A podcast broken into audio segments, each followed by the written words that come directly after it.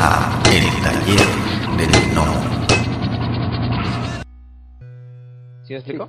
O sea, puedes empezar claro. con tus tenis y, tu, y tus pantalones pinches, o puedes de plano comenzar con tus, con tus este, tenis eh, de marca profesional y tu ropa, ¿sí? Lo bueno de los juegos de rol es que no necesitas una plataforma para jugar. Por ejemplo, los videojuegos, pues valiste, valiste queso. Ciertamente, necesitas una consola o una buena computadora. Claro. Eh, los juegos de mesa necesitas comprar el juego, porque el juego te viene con las piezas. Pero un juego de rol, específicamente regresando a lo que menciona Alan de Dungeons and Dragons, te puedes meter a la página y bajar las reglas básicas, ¿sí? Y ya con eso inclusive te vienen personajes prehechos y estás listo. Toma, to- toma en cuenta también, Adro, que yo estoy seguro que en tu época y la mía había un problema de que no había tanta difusión de libros. claro. Entonces, el narrador era la persona que tenía las copias, porque ni siquiera tenía el original este, del libro, que lo consiguió de quién sabe dónde, y él lo iba pasando. Entonces, era una- un regurgitamiento de información, sí, que ahorita ya no es así. Ahorita ya cualquier persona puede digitalmente, como menciona este Alan, o físicamente conseguirlas. sí, sí, sobre, claro. sobre todo por, por Amazon, inclusive. O sea, por estas plataformas puedes pedirlas o puedes ir a tu tienda de conveniencia. Sí, yo sí es diferente, por ejemplo. con- perdón, continúa, Pita. Que, hay, ahorita como hay más diversidad también, o sea, como que se ha abierto más el espectro a, a ver que hay, no nada más es Dungeons and Dragons, no, no es nada más Mundo de Tinieblas o este, o, lo que tú quieras poner, o Call of incluso, ¿no? Que también esos juegos son ya viejos, sino que tienes, o sea, yo no sabía hasta hace un año y medio, yo creo, que existen unas madres que se llaman One Pagers, que son básicamente juegos gratuitos de una hoja y en esa hoja te vienen las reglas, te viene la hoja de personaje y lo juegas casi casi con un dado de 6. Y ya, es todo lo que necesitas, esa hoja y un dado de 6. Y la bajas de, del- sitio del creador, este, súper fácil, la llenas todavía más fácil y te puedes poner a jugar, eh, ahora sí que cagado de risa. Entonces, o sea, realmente no necesitas, no necesitas mucho, o sea, ya, ya hay muchas cosas allá afuera que te facilitan jugar rol, no necesariamente con Dungeons and Dragons, o sea, sino con algo incluso hasta más sencillo. Sí, porque, bueno, es que la sencillez, vaya, a final de cuentas es que, en, por ejemplo, en el caso del Dungeons and Dragons, pues sí te tienes que chutar los tres manuales a fuerzas, o sea, bueno, al menos dos, lo que es el Player y el Dungeon Master. Y pues por el de los monstruos, pues lo vas viendo. En el de, en el de, vaya, en el de Mundo de las Tinieblas, pues cada uno, ¿no? A lo mejor, este, si vas a jugar vampiro, pues el puro vampiro, si vas a jugar demonio, pues el demonio y así. Este, y, pero, ah, vaya, a Si te final de cuentas, Si te soy completamente sincero, Adro, eh, yo creo que nada más necesitas el Player Handbook. sí, Porque, porque el Dungeon Master, o sea, la guía del, del narrador es para cosas más complejas y son niveles de persona. ¿sí? Obviamente no necesitas comprar esos tres libros o el libro de monstruos, porque el Player's Handbook ya te viene con un cierto número de monstruos.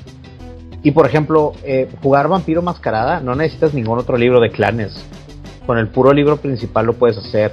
Eh, Sí. Jugar Call of Cthulhu no necesitas comprar ningún módulo. O sea, realmente hay un libro que es el que lo compacta todo.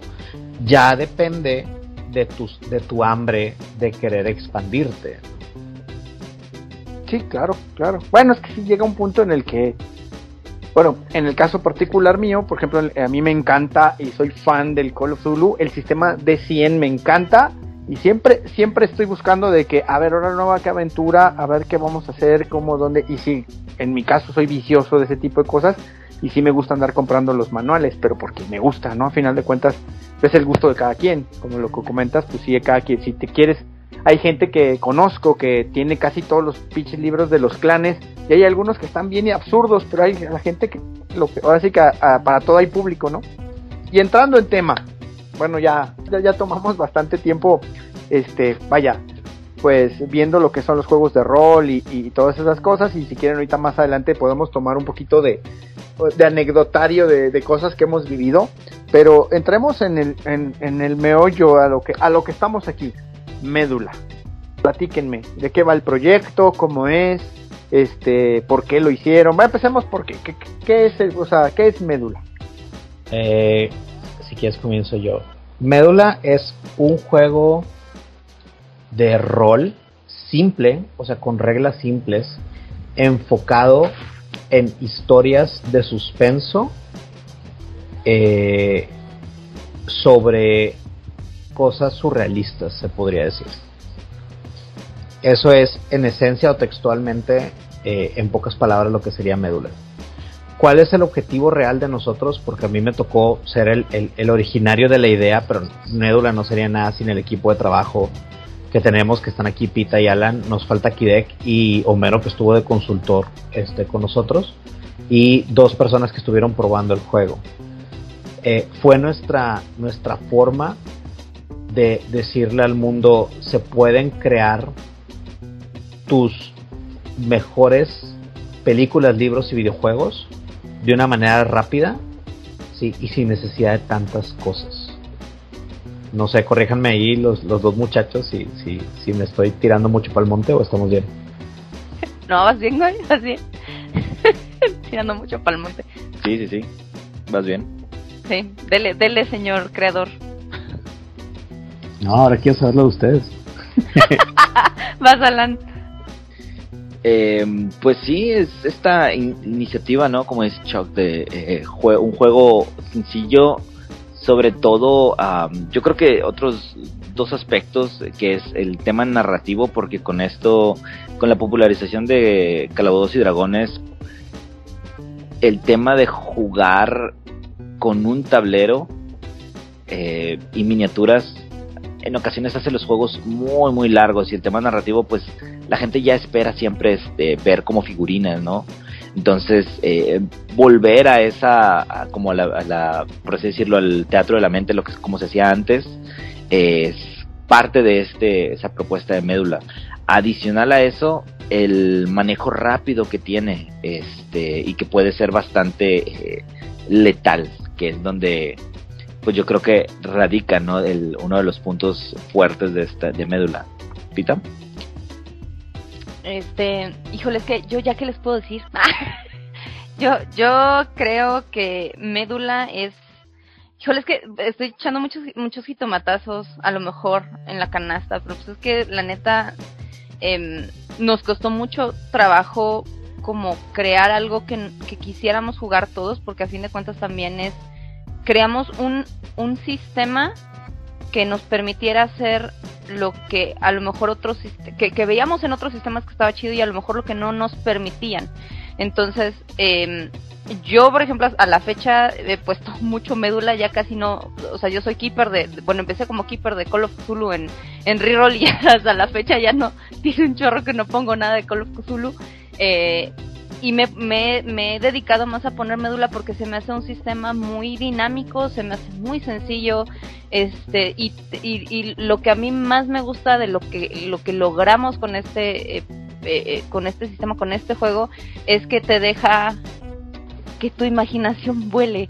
Lo más bizarro que se te ocurre, eso lo puedes poner. Lo quieres hacer letal y lo quieres hacer sufrir, se puede. Los quieres hacer que, que, que, que, interpreten personajes, también se puede. O sea, es muy, es muy versátil. O sea, es, un, es un sistema muy versátil este que, que permite muchas cosas y aparte eh, una de las cosas también que siento que, que, está muy padre es que no nos fuimos tampoco por, la idea de ay pues vamos a jugarlo con el dado de, de 20 porque es el que todo el mundo usa, o vamos a usar los dados de, porcentaje, que también son los que se usan en, en, Call of Cthulhu y en, otros, eh, sino que nos fuimos por, pues vamos a usar un dado de 12, porque, ¿por qué no?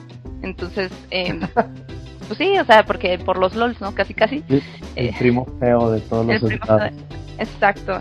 Entonces, o sea, está, está muy chido, yo lo quiero mucho, me, me siento muy orgullosa de haber formado parte, bueno, de ser parte de, del, de la creación de este, de este eh, sistema, incluso les decía en la mañana así, oigan amigos, les puedo dar un, un quick start a mi papá, así como para, para que tenga algo, algo así como de que mira papá, aquí está mi nombre. No es, no es un libro, no es una novela, no, pero es un sistema y es todavía más cabrón de hacer, entonces, toma papi, siéntete orgulloso. Quita tu título y pone el libro, ¿no? Ajá, exactamente, pon ahí el quick start papá, por favor.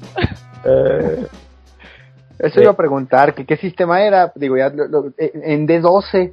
¿Te, ¿Por, qué, puedo? ¿Por qué D12? Ah, bueno, esa fue idea de Alan, este, pero te voy a explicar la, la lógica mecánica de lo que quisimos, sí. Mi problema, y, y no sé si a ti te pasa en Dungeons and Dragons, Alan, por, por cierto, es representante de Dungeons and Dragons aquí en Latinoamérica. Órale. Este, eh, sí, es, es- él sí es Dungeon Master, mientras que todos somos Game Master. Sí. Este, pero cuando hablábamos, cuando yo les comentaba mi intención de hacer este juego, yo he jugado World of Darkness casi toda mi vida. Llevo cinco años a lo mucho jugando Dungeons and Dragons. Eh, pero hay una cosa que a mí me molestaba bastante de Mundo de Tinieblas, que ya después se mezcló con cosas de, de Dungeons y, y se convirtió en médula dentro de muchas otras cosas, ¿no? La primera es que Mundo de Tinieblas, el nuevo, o sea, Chronicles of Darkness, carece de letalidad. Y se me hace ridículo que carezca de letalidad un, un juego que se llama Mundo de Tinieblas, Cierto. ¿cierto? O sea, un mundo donde hay vampiros en cada esquina, donde hay hombres lobo, donde hay magos, donde hay momias, donde así, que el humano batalla en morir se me hace ridículo. Sí, y me tocó con amigas, y que- amigas y amigos narradores de que claro que no, es que te mueres. Y yo, bueno, ¿a los cuántos golpes te mueres? A los 10. No, hombre, no te mames. Es, un chingo, güey. O sea, en las películas te muestran un vampiro partiendo humanos en dos. Sí, en un segundo. O sea, el, el- Y en el caso de Dungeons, ¿tú qué juegas? Eh, ¿Qué juegas? ¿Segunda, 3.5 o quinta? Yo, ¿me preguntas a mí? Sí. 3.3 o 3.5 es donde nos estancamos. Ya de la 4 la arte nomás. ¿Qué tanto los jugadores pierden el suelo a la letalidad? A lo que me refiero es que tanto dicen, ay, mira, viene un gigante de 10 metros, me la pe- le faltan manos. Ay, no, mi- mis jugadores, mis amigos Ajá. corren a la muerte. O sea, Ah, Exactamente, ese es mi punto que yo le decía a Alan. Tengo un problema en estos dos sistemas. Sí, estos dos sistemas tienen temáticas muy interesantes, pero la letalidad no es latente. Y yo necesito que mis jugadores sepan que su personaje puede fallecer en cualquier momento, pero no es por ser gacho, Adro, era porque me, vi- me di cuenta en el canal que la gente siempre que jugábamos y decía, eh, ¿qué es lo que esperas de la sesión? Ay, pues espero no morir, ¿no? Pero lo decía con una cierta emoción, me explico, como un peligro o, un, o un sazón, ¿no? Y también le- le- me pasaban las jugadas de Call of Tulu, de es que estoy bien emocionada, pero, pero si muero, quiero morir bien heroico, ¿no? Y siempre era como esa, esa, esa frasecita que a mí me llenaba de emoción.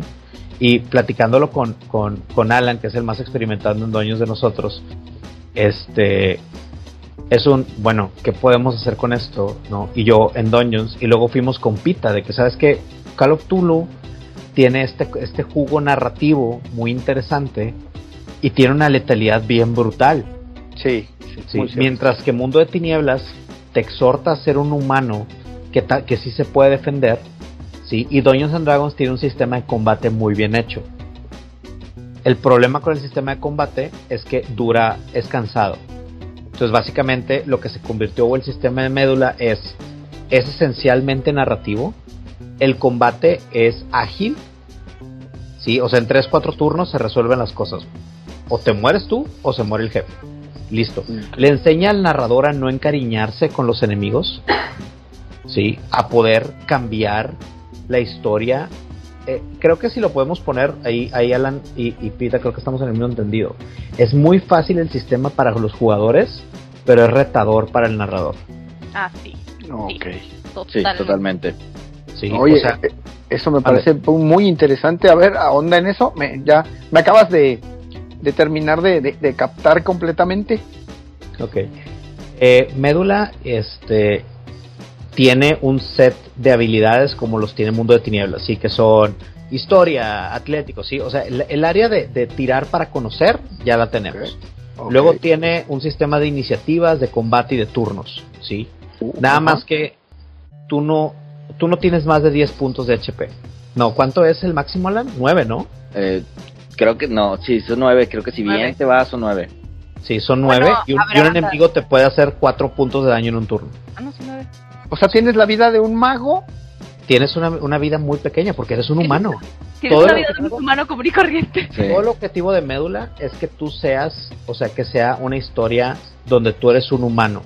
Nosotros le llamamos anomalía porque el power stat o la habilidad diferenciar de, de- de diferencia se llama riesgo.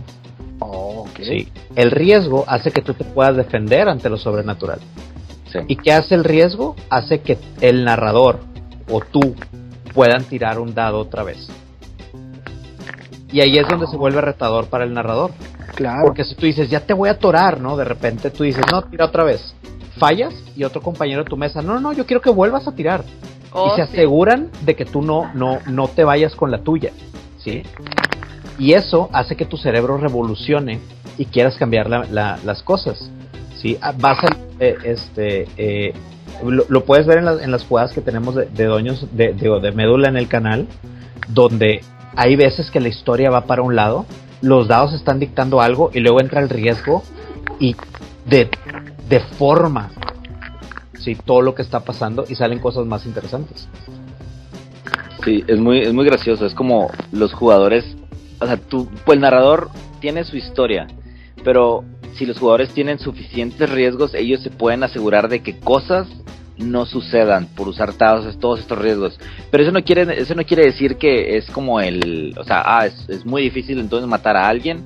No, porque aparte de la vida, como, o sea, el HP que tienes, que es un 9, tienes otro, otro, como otro estatus que puede perjudicar al jugador. Y el estatus es de estrés. Muy similar al, ¿cómo se llama? A la Vale. cordura. Sí, es la cordura que maneja eh, Call of Cthulhu. Si quieres hablar de eso, porque tú fuiste quien se aventó esa parte.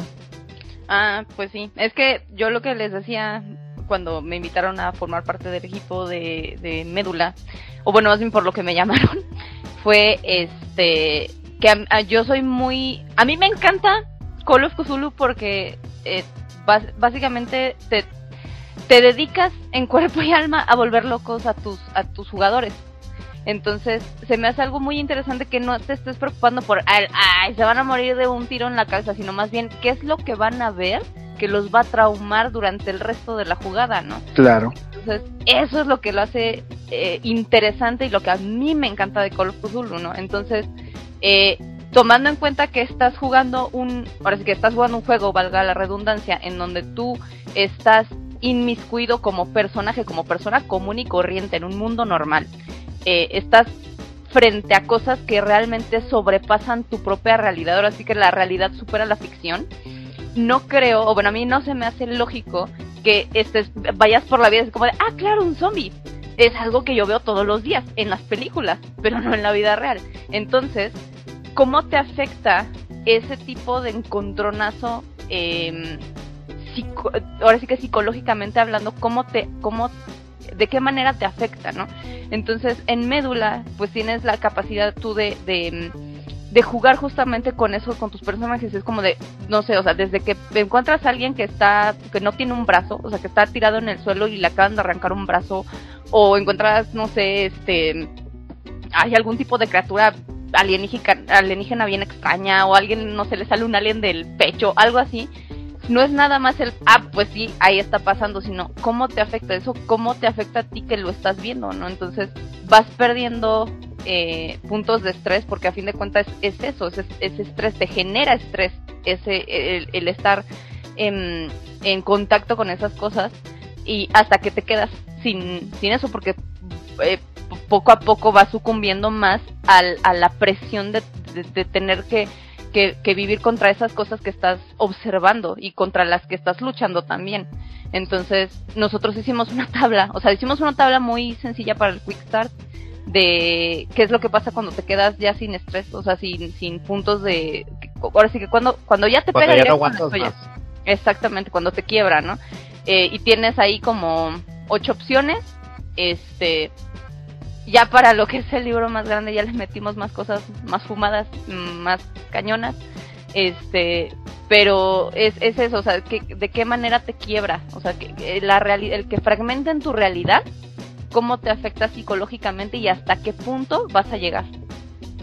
Entonces eso es lo que a mí se me hace que también está interesante. No es nada más preocúpate por, por los, los, los fregadazos que te van a dar, que a fin de cuentas te van a quebrar costillas o te pueden romper una pierna, sino que también preocúpate por lo que vas a ver y cómo te va a afectar psicológicamente. Entonces está chido, o sea, se me hace que, que le da doble doble peligrosidad a, a No, todas no, las no. Perdóname, discúlpame, pero no, no está chido. Está lo que le sigue. lo que le sigue. Porque uno está acostumbrado, vuelvo pongo el ejemplo de mis, de, mi, de, mis, de mis amigos, mis jugadores, de que ven al gigante y corren hacia su muerte, o sea, eh, ven un kobold, ven un goblin y corren y lo, lo, golpeo y lo mato. Pero esas repercusiones, cuando jugábamos Call of Zulu, no lo medían. Y entonces me reclamaban, me decían, oye, pues es que le disparé, le disparé con un cañón. Y, y le digo, güey, es que es un ser que no es de esta dimensión, entiéndelo. Entonces, este, este nuevo, vaya, este giro que ustedes le están dando en el juego, se me hace súper interesantísimo porque muchas veces te rompes literalmente eh, físicamente, te rompes como lo, como lo acaba de decir Pita, que te, que te caíste, te rompiste una pierna, te golpearon y te rompieron dos, tres costillas, pero luego muchas veces cuando te rompes psicológicamente no se nota. Y, y ahí es justamente donde empieza lo interesante porque puedes jugar con como como como como Game Master puedes jugar con la psicología del personaje, puedes jugar con la psicología de la persona, cómo está roto su personaje, y ahí es donde puedes atacar ciertos puntos que sabes que, que a la persona lo van a mover a hacer ciertas cosas que muy probablemente en la vida real no haría, pero ahí en ese momento explotas eso que puede darle giros al juego impresionante.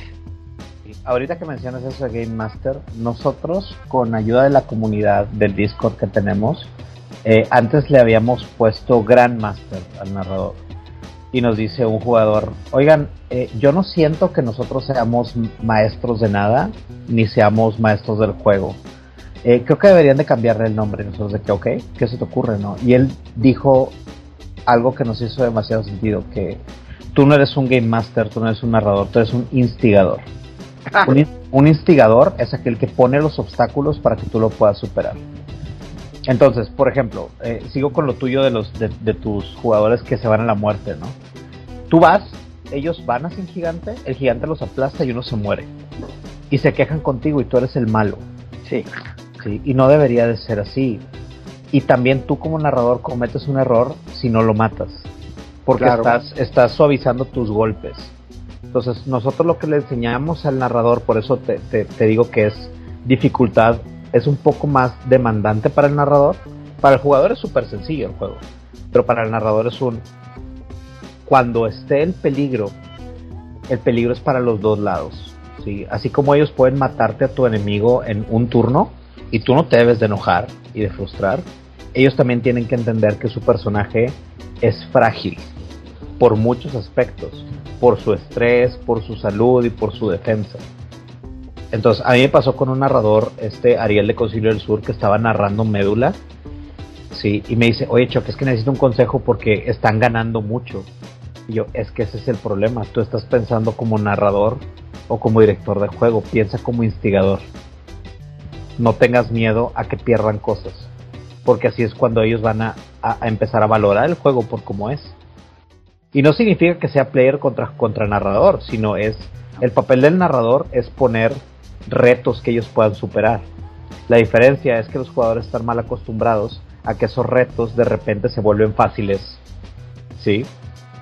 Por ejemplo, cuando les pones un, laberinto, ¿no? O un, o, un, acertijo a los jugadores y llevan una hora que no saben, ya se los das. Pues no se los des, al contrario, o sea, que aprendan. ¿Me explico? Y eso no significa que tú seas un, un cabrón que quieras disfrutar su sufrimiento o cabrona. Significa que tú quieres que ellos tomen riesgos y sean y sepan enfrentar los retos. Y esa es como la, la experiencia filosófica detrás de lo que logramos con Médula. Que la gente aprenda que tomando riesgos se logran cosas. Wow, la verdad suena genial, ¿eh?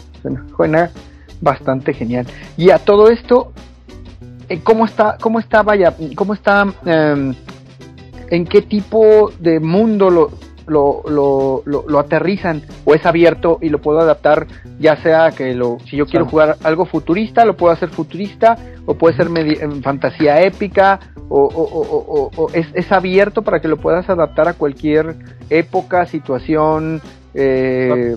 son dos cosas o sea Médula se presta para dos situaciones. Originalmente está creado para ser en un ambiente o en un escenario urbano donde eres un humano pero, y aquí le voy a pasar la pelotita a Alan, eh, Médula se puede prestar para que tú aclimatices historias que en esencia tengan que ver con suspenso, sí, y con acción.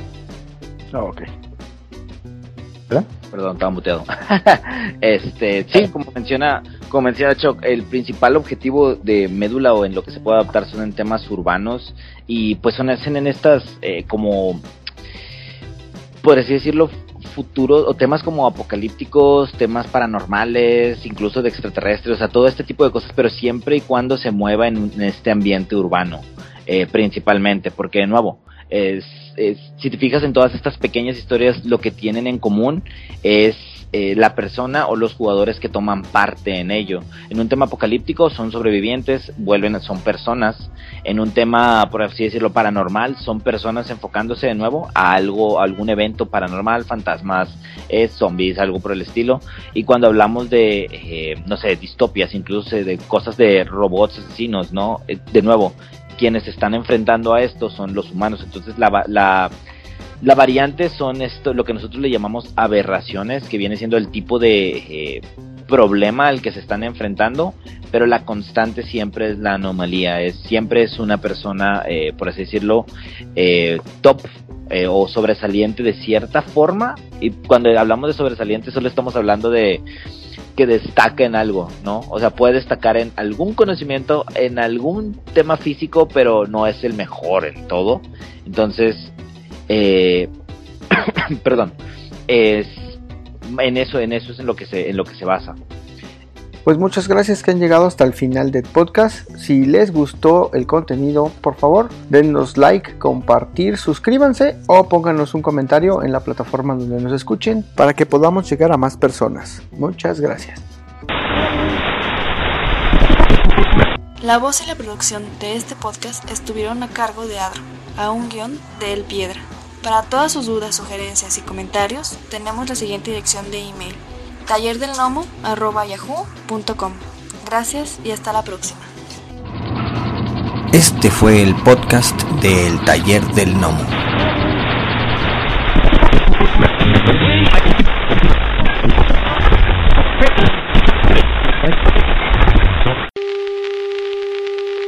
The next 60 seconds, this station will conduct a test of the emergency broadcast system. This is only a test.